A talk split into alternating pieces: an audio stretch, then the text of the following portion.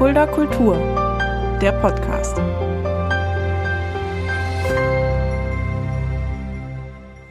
Hallo und herzlich willkommen. Das ist Fulda Kultur, der Podcast. Mein Name ist Shaggy Schwarz und dieser Podcast wird präsentiert vom Kulturzentrum Kreuz e.V. mit freundlicher Unterstützung der Stadt Fulda. Uns erwartet heute eine weitere von zwei Sonderepisoden zur Verleihung des Literaturpreises der Stadt Fulda. Dieser Preis wird seit 2019 jährlich verliehen an das literarische Prosadebüt des Jahres. Und Ermittelt wird die jeweilige Preisträgerin oder der Preisträger aus einer fünfköpfigen Jury aus Schriftstellern, Schriftstellerinnen sowie Literaturkritikerinnen oder Literaturkritikern.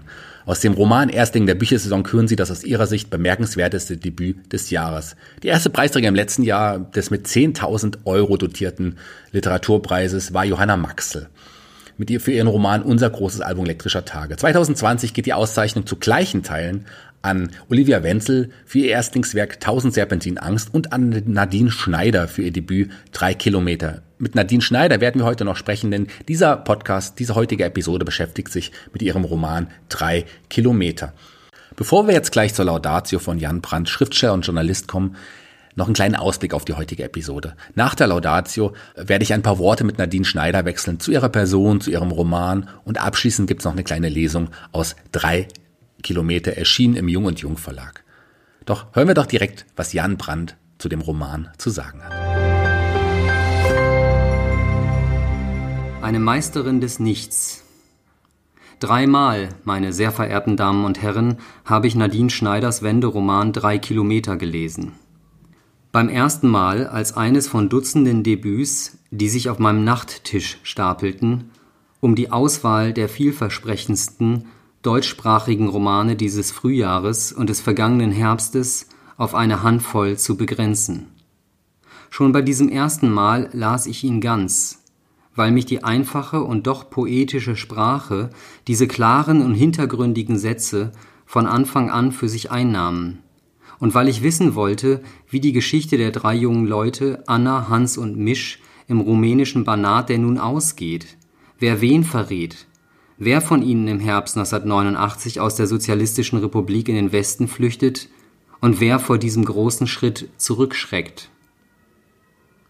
Beim zweiten Mal, als wir in der Jury unsere zwei Favoriten benennen sollten, wollte ich ergründen, ob meine erste Begeisterung einem genaueren Blick standhielt.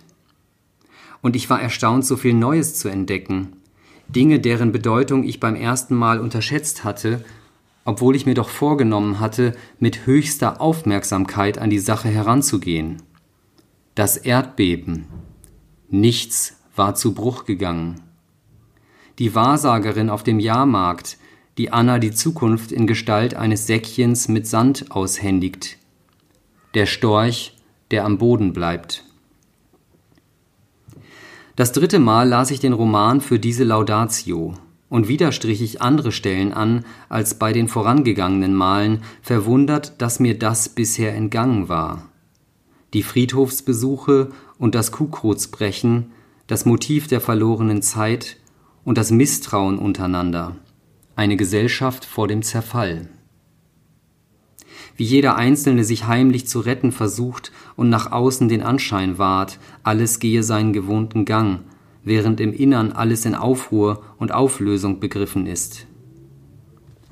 Nadine Schneiders Prosa zeichnet sich durch eine außerordentliche Magie aus.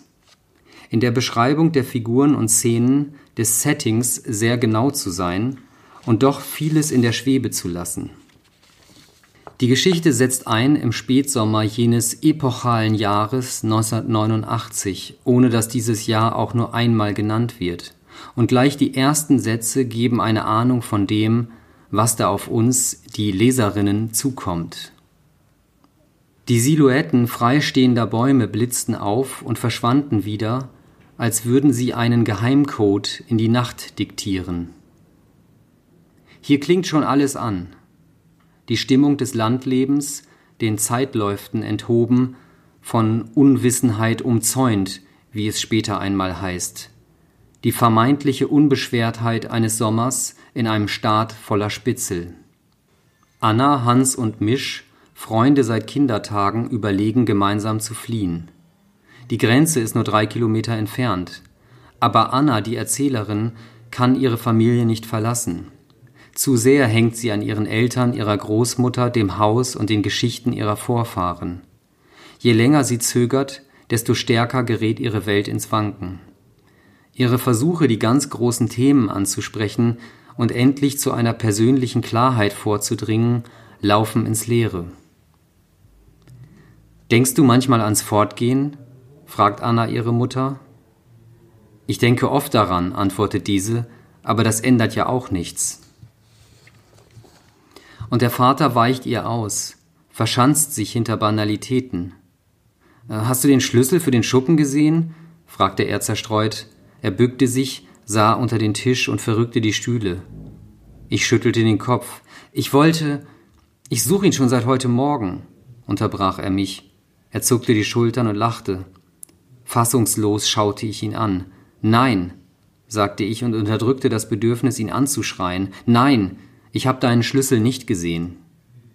Die Kürze und Schlichtheit mancher Sätze täuschen darüber hinweg, wie viel Erfahrung und Kunstfertigkeit in ihnen steckt. Gerade im Ungesagten, in diesen abgebrochenen Dialogen, eröffnet sich beim Lesen nämlich ein neuer Raum, der der Imagination. Jedes Wort, das dann doch gesagt wird, hat mehr als eine Bedeutung. In ihnen schwingen die unterdrückten Vorwürfe mit, die Hilflosigkeit und die Trauer, machtlos zu sein. Schon der Titel Drei Kilometer, der die räumliche Distanz zwischen dem rumänischen Dorf und der jugoslawischen Grenze benennt, verweist auf diese fantastische Dimension eines Niemandslandes, einer Utopie, eines Unortes, an dem alles möglich scheint. Drei Kilometer liegen zwischen Diktatur und Freiheit, Hoffen und Bangen, Scheitern und Erfolg. Drei Kilometer sind nichts und doch unüberwindbar. Jenseits der Maisfelder liegt die Zukunft. Wer diesen Weg wählt, begibt sich auf eine Zeitreise und lässt die Gegenwart hinter sich. Nadine Schneiders erster Roman ist mit seinen 150 Seiten kurz wie eine Novelle und auch die Struktur dieses herausragend pointierten Werkes, die Dreiteilung, die Spannungssteigerung, die präzise Setzung der Höhepunkte Tod und Flucht und Zusammenbruch weist Ähnlichkeiten zur Novelle auf. Das Besondere ist, dass die hier für die Novelle charakteristische unerhörte Begebenheit, der Untergang einer Welt, gegenstandslos bleibt. Sie manifestiert sich nicht in den ganz großen Symbolen, sondern im Kleinen, Winzigen, Unsichtbaren, im Verschwinden der Menschen, in den leerstehenden Häusern, den leeren Gesten und Blicken, den unausgesprochenen Wünschen und Sehnsüchten. Wir schwiegen, heißt es im Text. Wir schwiegen, bis es schmerzte. Aber wir hielten es aus. Wir hatten jahrelange Übung. Nadine Schneider zeigt ihre erzählerische Virtuosität aber nicht nur in den Auslassungen, sondern auch in ihrer Fähigkeit, an den richtigen Stellen ein sprachliches Feuerwerk zu zünden. Immer wieder blitzen im Text großartige Metaphern auf. Unentschlossenheit war wie eine Leuchtrakete. Alles an ihm war so tief dunkel, dass er die rote Zunge wie eine Wunde im Gesicht trug. Der Himmel war klar und so übersät von Sternen, dass das Schwarz beinahe verschwand unter den weißen Punkten ausgeschütteten Lichts. Ich hätte nicht gedacht, dass mich einmal ein Roman über die Wende derart faszinieren würde. Ich meinte, genug Wenderomane gelesen zu haben, vor allem genug Wenderomane von Männern. Von Thomas Brussigs Helden wie wir über Michael Kumpf Müllers Hampels Fluchten und Uwe Tellkamps Der Turm bis hin zu Eugen Ruges in Zeiten des abnehmenden Lichts. Drei Kilometer ist auf so vielen Ebenen anders, zarter, zurückhaltender, stiller auch und gleichzeitig härter und gewaltiger. Hier wird nichts schön geredet, nichts mit Komik oder Artistik überspielt. Womöglich deshalb, weil Nadine Schneider als Nachgeborene einen größeren Abstand zu diesem Stoff hat als die älteren männlichen Zeitgenossen vor ihr und weil der Hintergrund der Geschichte eine Überlieferung ist, die Erinnerungen ihrer Verwandten über den Alltag, die Sitten und Bräuche, die Details vor Ort, die Fragmente, Episoden, Vorgeschichten ihres eigenen Lebens.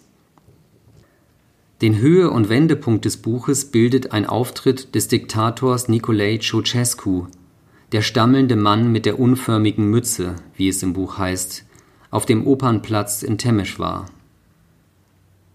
Während er stotternd eine Stunde lang von Stolz und Achtung vom Balkon herab zu der Menge spricht, kämpfen unten Hans und Misch aus verletztem Stolz und verletzter Achtung um Anna, um ihr Herz, aber auch um ihre eigenen Perspektiven. Ein kurzes Gerangel, das von den Umstehenden beendet wird, keine Actionszene, kein heroischer Zweikampf. Nadine Schneiders Figuren taugen nicht als Helden, gerade das macht sie zu Menschen. In den Momenten, in denen sie sich und anderen das Gegenteil beweisen wollen, der Vater auf einer Auslandsreise, Hans auf der letzten großen Demonstration, zeigen sie, wie verletzlich sie sind.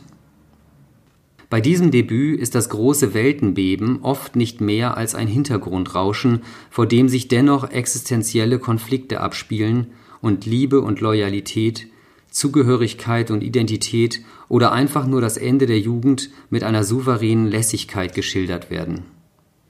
Nadine Schneiders Roman ist wie ein Lied, das man nicht oft genug hören kann. Und daher will ich für die Zukunft nicht ausschließen, drei Kilometer noch ein viertes, fünftes oder sechstes Mal zu lesen.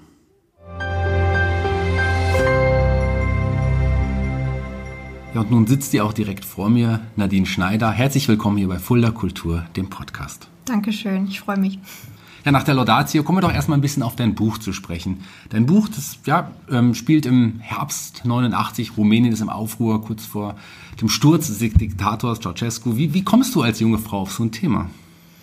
Ja, das äh, liegt zum einen an meinem familiären Hintergrund. Also meine Familie stammt aus dem, aus dem rumänischen Banat. Ähm, Nichtsdestotrotz äh, habe ich zwar, also ich habe begonnen mit meiner Familie sozusagen über diese Zeit zu sprechen, habe sozusagen mit, mit Familienrecherche begonnen, aber gar nicht mit der Absicht, dass das ein Buch werden soll, sondern das war eher, äh, sagen wir mal, für meine persönliche Entwicklung zunächst mal äh, etwas Wichtiges. Ich wollte für mich viele Dinge herausfinden und dass das dann in einer literarischen Beschäftigung mündet, das kam dann erst so mit der Zeit und äh, ist, ist so nach und nach gewachsen und dass ich mich auch speziell für dieses Jahr 1989 interessiere, das kam erst später und ähm, hatte mit der Familienrecherche, die ich am Anfang betrieben hatte, gar nicht mehr so, so viel zu tun. Du dankst ja auch im Nachwort explizit deinem Vater. Ähm, der hat sicherlich, war der, war der stolz auf dich, dass du gesagt hast, ich will genau dieses Thema für mein großes Erstlingswerk haben? Ja, ich glaube, meine Eltern standen dem immer sehr offen gegenüber, äh, auch, auch mein Vater, ähm, die waren immer sehr interessiert. Da hatte ich großes Glück, weil ich sozusagen im Entstehungsprozess immer meine Mutter als Le Leserin und äh, meinen Vater als Leser zur Hand hatte, die äh, das so ein bisschen mitbegleiten konnten. Also da, da gab es irgendwie keine Vorbehalte, was mich sehr froh gemacht hat. Also sie hätten ja auch sehr also misstrauisch sein können ähm, und sich fragen können, was ich da vielleicht treibe. Aber die waren da immer sehr aufgeschlossen und ähm, haben das mit viel Interesse begleitet. Wichtiges Thema in, in, in deinem Roman ist auch das, das Dorfleben dort. Und das gibst du ja relativ klischeefrei und auch authentisch irgendwie da. Und äh, ich weiß aus deiner Biografie, dass du ja auch gar nicht im Dorf irgendwie aufgewachsen bist. Wie, wie, wie, wie hast du diese ganzen Eindrücke in Worte fassen können? Ja, ich bin, bin nicht äh, auf dem Dorf aufgewachsen. Ich bin, naja, im ich bin in einem Vorort von Nürnberg tatsächlich aufgewachsen, der leicht dörfliche Züge trägt. Also ich war schon auf der einen oder anderen Kirchweise in meinem Leben und in meiner Jugend natürlich. Ähm, trotzdem ist dieses Dorf, das ich da beschreibe, ja nochmal etwas völlig anderes, mit völlig anderen Gepflogenheiten und äh, völlig anderen Bräuchen. Und sich das anzueignen, ähm, ja, war im Prinzip, äh, ja, war natürlich nur durch Recherche möglich. Also zum einen dadurch, dass ich in diese Dörfer gefahren bin und mir das angeschaut habe. Also die Dörfer, aus denen meine Eltern kommen, die kannte ich schon aus Reisen, die ich vorher mal gemacht habe. Ähm, und dann habe ich aber explizit nochmal eine Recherchereise gemacht und habe mir alles nochmal ein bisschen, bisschen genauer angeschaut, sozusagen mit dem, mit dem Hintergedanken, dass das jetzt eine Recherchereise sei. Ja, und ähm, dann kommen einem auch ja, viele andere Sachen, die man liest, natürlich so zwischen die Finger. Also ich ähm, habe versucht, so viel wie möglich zu dem Thema zu lesen, sowohl was, es gibt ja auch natürlich viel literarische Beschäftigung ähm, mit dem rumänischen Dorf. Also Hertha Müller wäre ein Beispiel dafür, aber auch so ganz ähm, ja, eher so ungewöhnliche Sachen sind mir dann in die Hände gefallen. Beispielsweise hat ein, ein Verwandter von mir ein Buch rausgegeben, wo er ähm, ja, die Traditionen eines Banater Dorfes durch die Jahreszeiten hinweg ähm, beschreibt. Äh, und das zum Beispiel habe ich mir dann auch mal einverleibt. Und ähm, ja, und so ist das irgendwie, so hat sich das Puzzle für mich dann zusammengesetzt. Du hast gerade Hertha Müller angesprochen. Würdest mhm. du sie auch als eines deiner literarischen Vorbilder bezeichnen? Und wie viel ähm. Hertha Müller finden wir in diesem Buch? ich, ich glaube nicht allzu viel tatsächlich. Also ich, ich schätze Hertha Müller sehr, ich lese sie sehr gerne und bewundere sie sehr. Also sie ist ein, sie ist tatsächlich ein literarisches Vorbild, nichtsdestotrotz, äh, da will ich keinen Hehl draus machen, mache ich etwas, etwas völlig anderes als sie und ähm, habe, glaube ich, einen anderen Ansatz in drei Kilometer gewählt. Und ähm, ja, aber ein Vorbild ist sie definitiv, ja in deinem Buch, ja, ich sage mal, es gibt mehrere große Themen. Großen Themen ist das Eingesperrtsein und vielleicht die, die Folgen für die Seele, die Folgen für einen selber und auch das, das Bleiben oder Nicht-Bleiben. Sind das auch Themen für dich privat oder wie bist du auf diese Themen gekommen? Ja, das sind universelle Themen, die gerade oder also ja, die in, in Zusammenhang mit Migration ähm, auch immer eine große Rolle spielen natürlich. Ähm, deswegen, ich meine, ich sitze ja auch nicht in meinem Elfenbeinturm und, und schreibe so vor mich hin, sondern ähm, natürlich beschäftigt man sich dann gedanklich auch mit, äh, mit so etwas. Für mich selbst natürlich spielt das spielt das wenig eine Rolle. Ich bin völlig anders aufgewachsen als die Figuren in meinem Buch. Zum Glück. Ich kann wählen, wohin ich gehe, wo ich bleibe, wo ich, ja, wo ich mir meinen Lebensmittelpunkt schaffe. Ähm, ganz im Gegensatz eben zu meinen, meinen Figuren und auch ganz im Gegensatz ähm, dazu, wie beispielsweise meine, beispielsweise meine Eltern noch aufgewachsen sind. Und das hat mich schon sehr interessiert, ähm, dieses Gefühl in all seinen Facetten auszuloten, was es bedeutet, wenn man sozusagen durch ein politisches System an einen Ort gebunden ist, den man gerne verlassen würde, der einmal ein Zuhause war, aber jetzt nach und nach zerfällt. Ähm, ja, dieses Gefühl zu erforschen, das war mir in drei Kilometer immer sehr präsent und sehr wichtig. Du hast ja vorher Kurzgeschichten gesch ähm, geschrieben und mit deinem Erstlingswerk, jetzt mit deinem Erstlingsroman, drei Kilometer, hast du gleich große Erfolge. Du, du hast mehrere Preise gewonnen. Wie ist das mit dem Erstlingswerk wirklich so einen Erfolg zu haben? Unheimlich. ähm, nein, ich habe mich natürlich sehr gefreut. Man, man, man hat ja immer große Bedenken, ähm, kurz bevor das Buch rauskommt, wie es aufgenommen wird, ähm, was damit passiert. Und gerade solche Preise sind für DebütantInnen wahnsinnig wichtig, ähm, weil ja, man dadurch irgendwie einfach noch mal ein bisschen mehr Aufmerksamkeit bekommt. Äh, mit der Aufmerksamkeit für Debüts ist das eben so eine Sache. Das kann auch ja, das kann auch nach hinten losgehen. Von daher habe ich mich natürlich gefreut, dass es so gut lief. Ähm, gewisser Druck baut sich da auch auf, ähm, wenn man sich fragt, wie geht's weiter, wie geht's mit einem zweiten Buch weiter. Aber ich, ich hoffe, dass ich mich davon nicht allzu sehr irritieren lassen werde. Kannst du schon was über dein nächstes Werk berichten? Du sitzt ja sicherlich schon dran und, und arbeitest schon fleißig. Ja, also ich kann, ich, ich, ich bin irgendwie abergläubisch und ähm, äh, sage irgendwie ganz ungern ganz früh etwas zu, zu entstehenden Projekten, aber ich kann, glaube ich, so viel verraten, dass ähm, ich so ein bisschen den Eindruck habe, dass viele Sachen, die mich schon in drei Kilometer beschäftigt haben, immer noch umtreiben. Ähm, äh, was nicht, was natürlich auf keinen Fall bedeutet, dass ich irgendeine Art von, von Fortsetzung schreibe oder nochmal etwas ähnliches, aber so gewisse Fragen ähm, ja, gerade so Identitäts- und Zugehörigkeitsfragen werden mich, glaube ich, noch eine ganze Weile beschäftigen und ähm, das, glaube ich, wird auch im zweiten Projekt der Fall sein, ja. Okay, wir sind gespannt.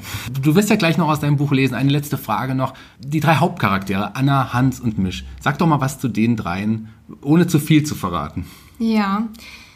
Naja, wo, was man, glaube ich, ähm, auf jeden Fall zu den dreien sagen muss, ist, dass sie alle sehr unterschiedliche eine sehr unterschiedliche Position gegenüber ihrem Zuhause haben. Ähm, ich habe ja vorhin schon gesagt, dass es mir sehr wichtig war, dieses, dieses Gefühl zwischen Gehen und Bleiben auszuloten. Und das konnte ich mit diesen drei Charakteren sehr gut, weil die sich an, ja, an unterschiedlichen Punkten äh, in ihrer Entwicklung oder in ihrem Leben befinden, was dieses Gehen und Bleiben betrifft. Ähm, zum Beispiel will Hans unbedingt weg. Hans ist eine Figur, die sehr mit ihrem Zuhause hadert, die sehr mit der Diktatur, in der sie lebt, hadert und deswegen äh, eine, ja, eine Flucht plant. Ähm, und deswegen auch unvorsichtig wird. Also Hans ist eigentlich so die labilste dieser Figuren, weil sie so sehr ähm, ja, so zerrissen ist zwischen dieser Frage gehen oder bleiben, dass sie zum Teil auch riskante Dinge unternimmt. Misch ist für mich eine recht, ja, schon recht abgeklärte Figur, was, was diese Entscheidung anbelangt. Also der hat wirklich mit seinem Zuhause schon abgeschlossen und will das verlassen und hat irgendwie ja den Plan und ähm, auch wirklich den Willen, den es braucht ähm, für eine Flucht. Und Anna war für mich ähm, ja so die Figur, die am hellsichtigsten auf das alles blickt. Also sie sieht das Gehen und Bleiben immer in all seinen Facetten. Sie weiß, was es bedeuten würde für die Menschen, die man zurücklässt, wenn man eine Flucht wagt. Ähm, sie weiß oder sie denkt durch, was passieren würde, wenn man sich eventuell jahrelang nicht sieht. Ähm, ja, genau. Also sie war für mich wirklich die Figur, die am also ganz klar auf dieses, ja, diese Entscheidung gehen oder bleiben blickt. Dann sage ich schon mal vielen Dank für, für deine Worte und du wirst jetzt ein, ein Stück aus deinem Buch vorlesen. Am Wochenende gab es ein Erdbeben. Früh am Morgen weckte mich schweres Licht, das durch die Vorhänge sickerte. Als ich das Fenster öffnete, sah ich, dass der Himmel grau und düster war. Dort, wo die Sonne stand, schien ein schmutzig gelbes Leuchten durch die Wolken. Noch vor dem Frühstück machte ich mich auf den Weg, um Wasser zu holen. Es war bereits drückend heiß, jeder Schritt zum Brunnen war eine Mühe. Als ich mich bückte, um die Kanne unter den Hahn zu stellen, wurde mir schwindlig. Ich lehnte die Stirn gegen den Hahn. Ein Vibrieren schien von ihm auszugehen, das wie ein Kopfschmerz bis in meine Augen pulsierte. Schwül heute? Johanna stand mit zwei leeren Kannen hinter mir. Ich hatte sie nicht kommen hören. Sie schob mich beiseite und drückte die Pumpe ein paar Mal kräftig nach unten.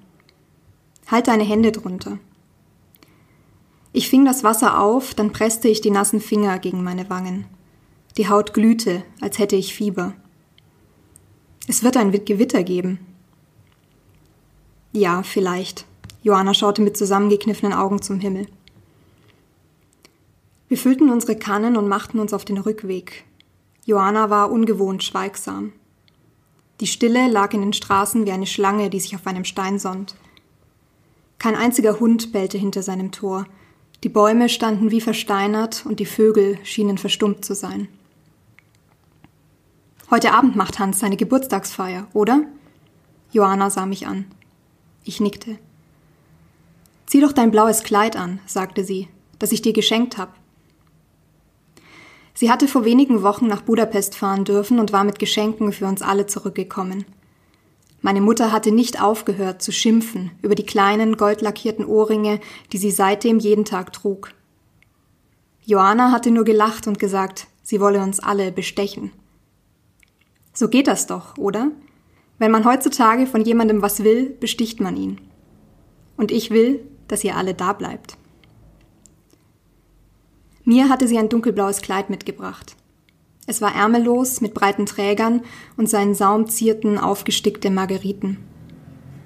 Ich weiß nicht, sagte ich. Das Kleid ist doch nur für besondere Anlässe. Ja, eben. Sie stieß mich leicht mit der Schulter an. Na komm, ich hab dich noch gar nicht damit gesehen. Sie hielt inne, ich hob den Kopf. Die Hunde hatten begonnen zu heulen. Ein hohes Jaulen aus allen Höfen, es schmerzte in den Ohren. Wir wechselten einen Blick und da fing es schon an. Wir fassten uns bei den Händen. Etwas Nasses ergoss sich über meine Füße, Joanna hatte die Kannen zu rasch abgestellt, das Wasser war über den Rand geschwappt. Ein Schwanken kroch meine Beine hinauf und ließ den Schotter zittern. Es ist gleich vorbei. Ich hörte Johannas Herz in ihrer Stimme rasen und folgte ihrem Blick zu den Bäumen am Straßenrand. Sie bebten, als wäre der Wind, der sie sonst nur von außen bewegte, jetzt in ihrem Inneren gefangen. Es tat einen Schlag und jemand schrie. In einem der Häuser musste etwas Schweres zu Boden gefallen sein. Dann war plötzlich alles vorbei. Die Ruhe unter den Füßen verursachte ein neues Beben im Kopf, das noch einige Sekunden andauerte. Wir taumelten. Schon vorbei, schon vorbei. Johannas Lippen zitterten. Jetzt erst spürte ich, wie kalt das Wasser war, das die Riemen meiner Sandalen durchtränkte. Zu Hause waren alle erschrocken und erleichtert. Nichts war zu Bruch gegangen, es gab keine Risse in den Wänden. Noch bis weit in den Nachmittag kamen Nachbarn vorbei, um zu fragen, ob alles in Ordnung sei. Sie redeten über das Beben, als hätten wir es nicht mitbekommen. Alle hatten etwas gerötete Wangen und glänzende Augen und sagten erst Nein und dann Ja, wenn meine Mutter ihnen etwas zu trinken anbot. Das Gefühl, etwas überstanden zu haben, machte die Leute redselig und gesellig. Man hätte meinen können, es gäbe eine Hochzeit im Dorf. Schließlich schien für den Abend jeder bei jedem eingeladen zu sein. Meine Großmutter schaute, wie die Leute kamen, redeten und wieder gingen, und ihr Blick verriet mir, dass sie sich amüsierte. An Erdbebentagen hält das Gefühl vom Morgen an, der Druck hinter den Augen und ein Unbehagen, das in der tiefsten Kammer des Bewusstseins sitzt. Ich glaubte, dass es allen so ging, dass sie deshalb so viel und so schnell redeten und die Nähe der anderen suchten. Ich sah es auch an Hans und Misch, als sie durch das Tor hereinkamen. Sie sprachen lauter als sonst, und als Hans den Arm um mich legte, meinte ich in Mischs Blick eine Veränderung zu sehen. Wir verabredeten uns für den Abend, und statt wie sonst hineinzugehen, blieb ich vor dem Tor stehen und blickte ihnen auf ihren Fahrrädern hinterher. Nur deshalb sah ich, wie Misch sich noch einmal umdrehte. Er hob nicht die Hand und lächelte nicht, schaute nur kurz über die Schulter und drehte sich wieder nach vorne. Am Abend betrachtete ich mich lange vor dem einzigen Spiegel im Haus. Der Stoff des blauen Kleides lag eng am Oberkörper an und warf von der Hüfte abwärts weite Falten. Fast ein wenig altmodisch, wie die Kleider, die meine Mutter auf Fotos von Hochzeiten trug. Ich wusste nicht, wo die Kleider abgeblieben waren. Vielleicht hatte meine Mutter sie verkauft, als die Familienfeiern weniger wurden. Ich war spät dran, als ich mich auf den Weg machte. Im Hof saß meine Großmutter und nähte einen Knopf an eine Bluse. Ihre Hände zitterten nicht, doch ihre Finger waren so geschwollen, dass sie die Nadel kaum halten konnte. Als sie mich bemerkte, winkte sie mich zu sich. Ich kann nicht. Ich muss mich beeilen, rief ich und schob das Fahrrad Richtung Tor. Ich hob die Hand zum Abschied. Doch meine Großmutter hatte sich schon wieder über ihre Arbeit gebeugt, als hätte sie mich vergessen. Leichenzüge gingen mir immer zu langsam. Es war mühsam, gemessen einen Fuß vor den anderen zu setzen, wenn man sah, wie alle den Schmerz wie Steine in den Schuhen mit sich trugen. Es war noch einmal heiß geworden. Schwere Schritte schoben den Staub auf der Straße vor sich her, durch das ganze Dorf ging eine schwarze, schlurfende Welle. Auf der vordersten Woge schaukelte der Sarg meiner Großmutter auf einem geschmückten Pferdewagen. Das Pferd trug Troddeln und Chrysanthemen am Zaumzeug. Mein Vater führte es, ich sah von hinten nur seine bebenden Schultern, als würde die Welle sich an seinem Rücken brechen. Die Blaskapelle spielte, als hätte man schon am frühen Morgen mit dem Trinken angefangen. Es war beinahe komisch, wie wir alle mit ernsten Gesichtern zu den schiefen Klängen vorwärts schlurften. Hans hielt meine Hand zu fest. Sein Anzug war ihm zu groß, er sah verloren aus in seiner Traurigkeit. Er hatte meine Großmutter geliebt, ich hatte es an dem Tag auf dem Markt gesehen, als er das Lachen aus ihr herauslockte, und viele Male davor. Ich fühlte mich, als wäre ich ihm etwas schuldig dafür, als müsste ich noch einmal hinhören, wenn meine Großmutter Kind sagt und etwas anderes meinte. Ich hatte ihre Worte falsch gedeutet das Rätsel ihres Schweigens absichtlich falsch gelöst, damit ich nicht sehen musste, dass sie sterben würde. Hans hatte nicht überrascht gewirkt, als er erfuhr, dass sie gestorben war, und weil er es gewusst hatte und sie so liebte, dass er sie auch mit dem Tod hinter ihren Augen liebte, fühlte ich mich schuldig. Die Schuld war der spitzeste Stein an diesem Morgen, an dem wir durch die Straßen schwappten, bis wir am gusseisernen Tor des Friedhofs ankamen. Ich war oft mit meiner Großmutter hier gewesen. Sie hatte den Friedhof gut gekannt. Vielen Kreuzen konnte sie eine Geschichte zuordnen, auch jenen, wo die Inschrift längst verblasst war. Das Kreuz auf ihrem Grab würde weiß sein wie die anderen, eine eingemeißelte Trauerweide über der Stelle, wo vielleicht ihr Kopf lag. Mit einem letzten schiefen Klang verstummte die Musik. Der Pfarrer sprach ein paar Worte und ich heftete den Blick an ihm vorbei auf die einsam stehende Gruft im hinteren Teil des Friedhofs, die bereits von der Natur verschlungen zu werden drohte. Dort hatte ich als Kind Grashüpfer gefangen und versucht, Kränze aus Gänseblümchen zu flechten, während meine Großmutter Moos von den Kreuzen kratzte. Die Leichenträger stellten sich neben das Grab. Zitternd ließen sie den Sarg in die Grube hinab, dann gingen nach und nach alle nach vorne und warfen Erde hinein. Die Musik fing wieder an zu spielen. Ich stand am Rand der Grube, nachdem ich die Erde auf den Sargdeckel hatte fallen lassen. Sie prasselte hart in die Stille von Großmutters Grab. Da trat Misch vor, ich hatte ihn bisher nicht gesehen. Er musste ein Ausläufer der Welle gewesen sein, hinten, wo der Strom als dünnes Rinnsal durch die Straße sickerte. Er trug keinen Anzug, er sah aus, als hätte der Leichenzug ihn aus dem Bett gespült und mitgerissen. Ich konnte sehen, wie meine Mutter die Nase rümpfte. Misch schüttelte meinem Vater die Hand und kam zu uns. Er sah mich nicht an, drückte Hans Schulter und stellte sich neben ihn. Es war das erste Mal an diesem Morgen, dass ich hätte weinen können. Nicht um meine Großmutter oder um ihren Tod, den ich nicht hatte sehen wollen. Nicht um meinen Vater, dessen Zähigkeit heute an ihm saß wie ein schlecht geschnittenes Hemd. Sie passte nicht zu seinen bebenden Schultern. Meinetwegen hätte ich weinen können. Wegen meiner Dummheit. Und dass ich immer noch da war und mich an den Spätsommer klammerte, bis der Mais geerntet sein würde und alle Wege abgeschnitten waren. Trauer macht müde und ich sah Hans an, dass er sich lieber ins Bett gelegt hätte, als sich an den Tisch zu setzen und zu essen. Er schien nicht zu bemerken, dass Misch mit jedem redete, nur nicht mit mir. Johanna dagegen fiel Mischs Verhalten auf. Ständig warf sie mir bedeutungsvolle Blicke zu, doch ich ignorierte sie. Ich konnte an nichts anderes denken als an leere Zimmer und Stühle und an die Frage, was meine Großmutter von mir wollte, als sie mich an dem Abend nach dem Erdbeben noch einmal zu sich gerufen hatte. So war das mit letzten Erinnerungen. Meistens bedauerte man sie. Misch konnte nicht Nein sagen, als mein Vater ihn bat, zum Essen zu bleiben. Er wartete, bis Hans und ich uns gesetzt hatten und nahm dann am anderen Ende des Tisches Platz. Ich starrte ihn an, doch er hielt den Kopf gesenkt. Erst jetzt sah ich die dunklen Schatten unter seinen Augen. Auf seinen Haaren lag ein fettiger Glanz.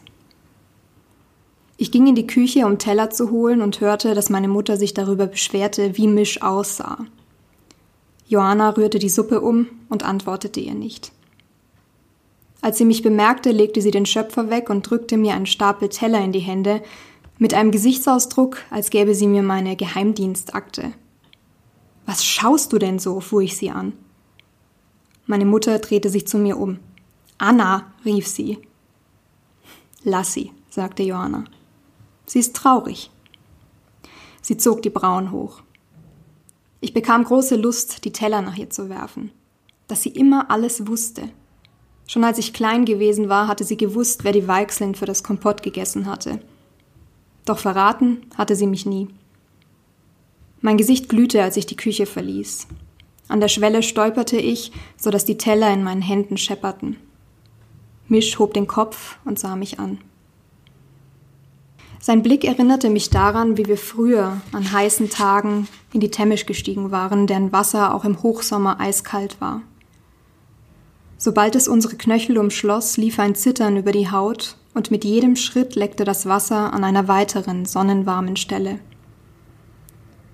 Beinahe wünschte man sich zurück ans Ufer. Erst wenn sich schmerzhaft alle Muskeln zusammenzogen und sich die Poren zu einem Panzer verschlossen, tauchten wir den Kopf unter Wasser. Dann war es dunkel für einen Moment. Kein einziges Geräusch außer dem des Blutes, das in den Ohren pulsierte. Keuchend kamen wir wieder an die Oberfläche und spien Wasser und überdrehtes Lachen. Unsere Herzen beruhigten sich und die Nässe, die uns aus den Haaren troff, wurde warm, als würde uns jemand Sonnenlicht in den Nacken gießen. Unsere Glieder bewegten sich träge in der Strömung. Schwer atmend sahen wir einander an.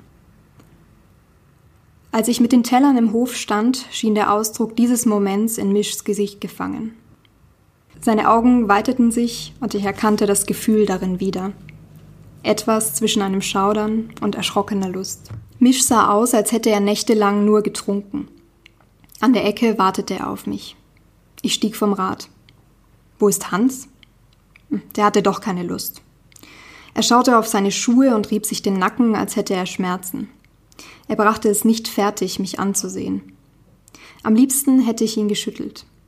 So lange, bis das Erdbeben wieder in ihm gewesen wäre. Also gehen wir allein? fragte ich, lauter als beabsichtigt. Ja, er hob gereizt den Kopf. Dann gehen wir halt allein. Ich nickte und packte den Lenker so fest, dass meine Hände schmerzten. Wir fuhren langsam. Es war die Zeit, in der die Kühe von der Weide zurückkehrten, getrieben von Stöcken und schnalzenden Zungen. Schon von weitem hörte ich ihr Schnauben und sah die Staubwolke, die sie umgab. Wir stiegen von den Rädern und bahnten uns einen Weg durch die warmen Leiber. Eine Weile hörte man nur ihren schweren Atem und das Knirschen der Hufe auf dem Schotter. Als wir die Kühe hinter uns gelassen hatten, umfing uns der vom Mais gesäumte Feldweg wie ein Mantel, den man anzieht, nachdem er draußen in der Kälte gehangen hatte. brechen. Früher hieß das einen ganzen Tag Arbeit, und am Abend schälte man Maiskolben und erzählte dabei Geschichten.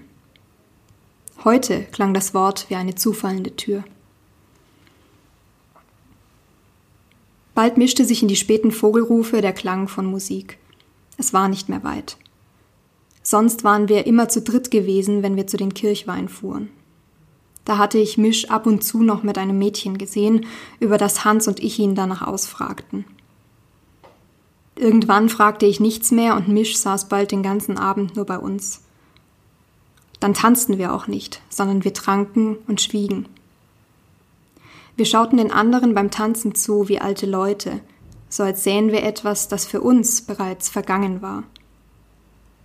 Es hatte lange gedauert, bis ich gemerkt hatte, wie froh ich darüber war, dass Misch nicht mehr mit fremden Mädchen tanzte. Wir lehnten die Fahrräder an einen Zaun. Am Platz vor dem Gemeindehaus standen Tische neben einer kleinen Bühne, auf der die Kapelle spielte. Einige Leute tanzten, manche trugen ihre bunte Tracht. Ich hol uns Wein, sagte Misch und verschwand in der Menge. Mich überkam der Drang, fortzulaufen. Nach Hause, wo ich jetzt oft die Hand an die Wand legte und spürte, dass das Zimmer dahinter leer war. Ich hatte es nicht betreten seit dem Morgen, als die Kerze dort flackerte. Ich sah mich um. Menschen redeten und küssten einander, zur Begrüßung oder zum Abschied. Ich hätte zu Hans gehen können, auf einmal wünschte ich es mir. Auch das Zimmer neben seinem war leer und ich glaubte, dass er auf alles eine Antwort gewusst hätte. Anna, Misch war zurück. Setzen wir uns hin? Er klang jetzt ruhiger. Wir ließen uns an einem der Tische nieder und tranken zu schnell von dem starken Wein. Die Abendsonne gab den Hauswänden einen dumpfen, roten Anstrich. Die Musik machte eine Pause, die Tanzenden zerstreuten sich. Ich war erleichtert darüber, kein bekanntes Gesicht zu sehen. Misch starrte auf die Tischplatte und rieb an einem dunklen Fleck im Holz herum. Wir müssen fort. Vor der Kuckucksernte, sagte er unvermittelt. Darüber willst du jetzt reden? Worüber willst du sonst reden? Über das Erdbeben. Aber vielleicht kannte er das Gefühl doch nicht, das den ganzen Tag anhält, das wie ein Zittern im ganzen Körper sitzt. Ich schüttelte den Kopf. Ich will jetzt nicht übers Abhauen reden, Misch. Es ist aber das Einzige, worüber wir reden sollten. Er schloss die Hände um das Glas. Wir gehen ohne Hans. Was? Wir müssen. Misch sprach jetzt schnell, seine Finger zitterten, als er das Glas losließ. Wir müssen, Hans ist vielleicht ein Spitzel. Er war bei der Miliz vor ein paar Wochen. Ich habe es nur durch Zufall erfahren, weil seine Mutter etwas erwähnt hat. Er zögerte kurz. Ich wollte mit ihm reden, Anna. Ich wollte von ihm wissen, was passiert ist, was sie ihn gefragt haben. Und da hat er mich angelogen. Er hat gesagt, er war nicht bei der Miliz. Ich stellte mir vor, wie Hans an einem Metalltisch saß, unter einer grellen Lampe, einem Mann gegenüber und über uns redete. Es war lächerlich. Hans verrät uns nicht, sagte ich. Dann hast du was nicht mitbekommen. Misch beugte sich nach vorn. Wenn sie dir mit deiner Familie kommen, mit denen, die mit dem Abhauen gar nichts zu tun haben, dann redest du. Du redest über alles, was dir einfällt. Oder du bezahlst. Aber Hans hat nichts zum Bezahlen. Die Musik fing wieder an zu spielen. Leute zogen einander lachend zur Tanzfläche. Misch legte seine Hand auf meine, die Haut war grau von Öl und Arbeit. Ich hätte sie gerne umschlossen und gesagt, dass das alles nicht wahr sei, dass Hans mit uns kommen könne, so wie wir es geplant hatten in den Nächten, wenn wir allein auf den Feldwegen unterwegs waren und laut reden durften. Wir können ihn nicht einweihen, sagte Misch. Du hast doch gesehen, wie er am Opernplatz war. Etwas stimmt nicht mit ihm. Ich leerte mein Glas in einem Zug und erhob mich. Der Wein sackte schwer in meine Glieder. Misch stand auf, wir drängten uns zwischen den Tischen und Leuten hindurch auf die Tanzfläche. Sein Atem roch nach Wein, als er mich umarmte. Wir taumelten mehr, als dass wir tanzten. Lächelnde Münder drehten sich an uns vorbei, ein Karussell aus Gesichtern. Ich wollte die Augen schließen, doch ich hatte Angst vor dem Schwindel. Unser Atem beschleunigte sich und dort, wo Mischs Hände lagen, spürte ich meine Bluse feucht werden auf der Haut. Der saure Wein stieg mir in den Rachen. Ich schob Misch von mir fort. Gehen wir nach Hause, rief ich über die Musik hinweg. Ich drehte mich um und lief zu meinem Fahrrad. Ich hörte die kratzenden Pfoten des Hundes im Hof. Er wusste, dass ich es war, noch bevor er mich sah. Vor den Sternen hingen zerrissene Wolken, die Luft war nass und kühl. Es war noch zu früh für die Dunkelheit im Haus, zu früh, um sich vor der Stille hinter der Wand zu fürchten. Orte verlieren ihre Bedeutung, wenn jemand fort ist. Dann erst merkt man, dass sie nichts anderes sind als Orte. Ich ließ das Fahrrad stehen und nahm den Weg, den ich vor Jahren einmal mit klopfendem Herzen und irgendwann nur noch aus Gewohnheit gegangen war. In den Höfen saß keiner mehr, nur hinter wenigen Fenstern war Licht. Viele waren verschlossen, die Dunkelheit dahinter leer. Manche hatten ihre Türen vernagelt, bevor sie fortgegangen waren, als müssten sie etwas schützen, was ihnen doch nie wieder gehören würde. Auch Hans Haus war dunkel. Lange stand ich davor und wusste nicht, was ich tun sollte. Ich war viele Male hier gewesen und hatte mich nie gefragt, ob ich hineingehen sollte. Ich warf einen kleinen Stein gegen sein Fenster. Es brauchte vier weitere Steine, bis die Läden in den Angeln quietschten und Hans den Kopf nach draußen streckte. Hans, flüsterte ich. Er zuckte zusammen und sah nach unten. Ich habe schon geschlafen, sagte er leise und fuhr sich durch das wirre Haar. Ich zögerte. Kann ich reinkommen? Fragend sah er mich an. Ja, Moment, ich mach dir auf. Hans schloss das Fenster und bald darauf hörte ich seine Schritte im Hof. Das Tor öffnete sich. Warst du mit Misch auf der Kirchweih? Ich nickte und suchte vergeblich nach einem Schatten von Misstrauen auf seinem Gesicht. Hans liebte, ohne zu fragen. Seine Eltern, mich, meine Großmutter, Misch. Und seinen Bruder, über den er nicht sprach. Wahrscheinlich liebte er auch das Dorf, das er jeden Tag verfluchte. Wir gingen leise ins Haus. Wie in einem hundertmal gespielten Spiel übersprangen wir die knarzenden Stufen auf der Stiege. Es war eine Erinnerung an früher, als wir im Dunkeln nach oben geschlichen waren, damit seine Eltern uns nicht hörten. Wir hatten flüsternd gelacht. Danach war es immer schwer gewesen, aus dem warmen Bett aufzustehen und in die Nachtluft hinauszugehen. Hans wartete vor dem Tor, bis ich mich am Ende der Gasse noch einmal umdrehte und ihm zuwinkte. Die Gewohnheit war stärker als mein Gewissen, als ich mich in Hans schmales Bett legte. Er sah mich verwirrt an und blieb im Zimmer stehen, als wäre es nicht seines. Ich streckte die Hände aus wie ein Kind. Auch meine Sehnsucht war kindlich. Wenn ich ein Kind gewesen wäre, hätte ich Hans einfach fragen können, was ich tun sollte. Doch ich konnte nicht fragen.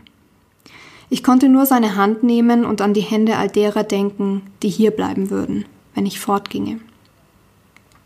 Hände in Bärten, in Haaren, über Augen, Hände, die sich verschlangen, bis die Knöchel schmerzten. Hände an Wänden, Hände, die den Mais brachen, die über glatte Bettlaken strichen, die über einem leeren Papier zitterten. Die in Schößen lagen und hofften, dass der Winter vorbeiging, wenn im Garten alles zugewachsen war vom Schnee. Hans Hände fuhren unter meine Kleider und ich ließ ihn. Wahrscheinlich wusste er alles und stellte deshalb keine Fragen. Später wachte ich auf und wollte etwas sagen. Es brannte mir in der Kehle, doch ich hatte die Worte im Traum gelassen. Draußen war es noch dunkel, nur am Horizont öffnete sich ein Spalt grauen Lichts. Im Zimmer war es kalt und ich fror unter der Decke. Hans schlief weiter, als ich die Tür öffnete. Ich drehte mich um. Sein Gesicht lag im Dunkeln.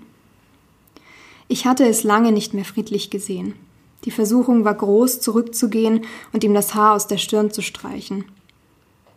Doch ich hätte ihn aufgeweckt und das Bewusstsein hätte die Unruhe wieder in sein Gesicht gebracht. Und ich hätte mich fragen müssen, was Hans erzählt hatte, in dem Raum ohne Fenster, während seine Augen der Hand folgten, die sich auf einem Blatt Papier Notizen machte. Der schwarze Hund schlief nicht, als ich nach Hause kam. Armes Tier. Er drückte sich an meine Beine. Ich streichelte ihn und er erstarrte, so dass ich ihn schnell wieder losließ. Doch als ich zur Tür ging, folgte er mir und in seiner Haltung schien der Wunsch nach einer Berührung verborgen. Wenn er ein Mensch gewesen wäre, er hätte sich längst aufgehängt.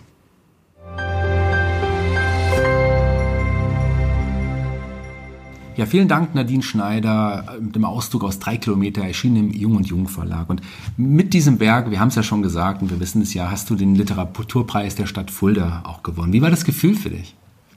Sehr überwältigend tatsächlich. Das war nämlich der erste Preis, den ich bekommen habe. Und ähm, da war das Buch, glaube ich, auch schon ein paar Monate draußen. Und äh, ich hatte gar nicht so richtig damit gerechnet. Ich wusste nicht, dass ich auf irgendeiner Shortlist eventuell stehe. Also die, die Nachricht kam für mich völlig überraschend. Ähm, und ja, dementsprechend schön war das auch für mich, weil es wirklich mein, mein erster Preis war, den ich ähm, bekommen habe. Und äh, ja, solche Preise sind einfach für Debütanten und Debütantinnen sehr, sehr wichtig. Du bist ja in Folge jetzt dieser Verleihung des Podcasts auch nach Fulda gekommen. Du hast, ich weiß, du bist eben erst angekommen, hast gar nicht so viel von Fulda gesehen, aber ich kann dir schon mal versprechen, Fulda ist eine wunderschöne Stadt. Ja, stimmt. Also ich habe noch nicht viel gesehen. Ich, ich kenne Fulda auch noch nicht, aber was ich auf dem Weg äh, hierher ins Studio gesehen habe, äh, fand ich schon sehr schön. Die Sonne scheint heute tatsächlich auch für mich und äh, ich freue mich, dass ich im Zuge der Preisverleihung die Stadt jetzt auch ein bisschen kennenlernen kann. Das ist ja immer das Schöne an Lesereisen, dass man noch ein bisschen Sightseeing machen kann.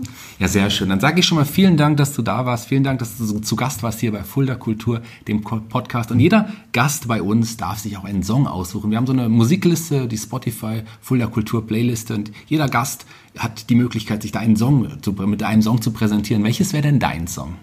Ich freue mich total, dass ich das machen kann, weil ich viel Musik höre während des Schreibens äh, und ich wünsche mir von Bonnie Ware Towers. Sehr schöne Wahl. Vielen, vielen Dank, dass du da warst. Die letzten Worte gehören dir. Du darfst dich von unseren Hörern verabschieden. Ja, ich danke für die Aufmerksamkeit und äh, wünsche noch einen schönen Tag und ja, viel Spaß mit dem Podcast.